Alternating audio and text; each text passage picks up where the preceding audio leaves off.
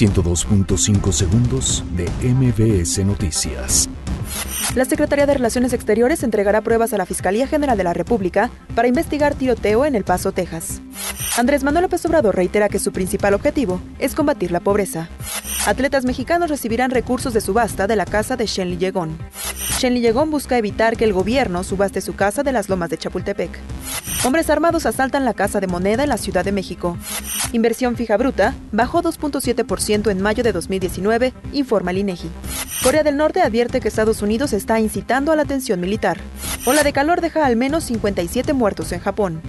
Muere a los 88 años la Nobel de Literatura, Toni Morrison. 102.5 segundos de MBS Noticias.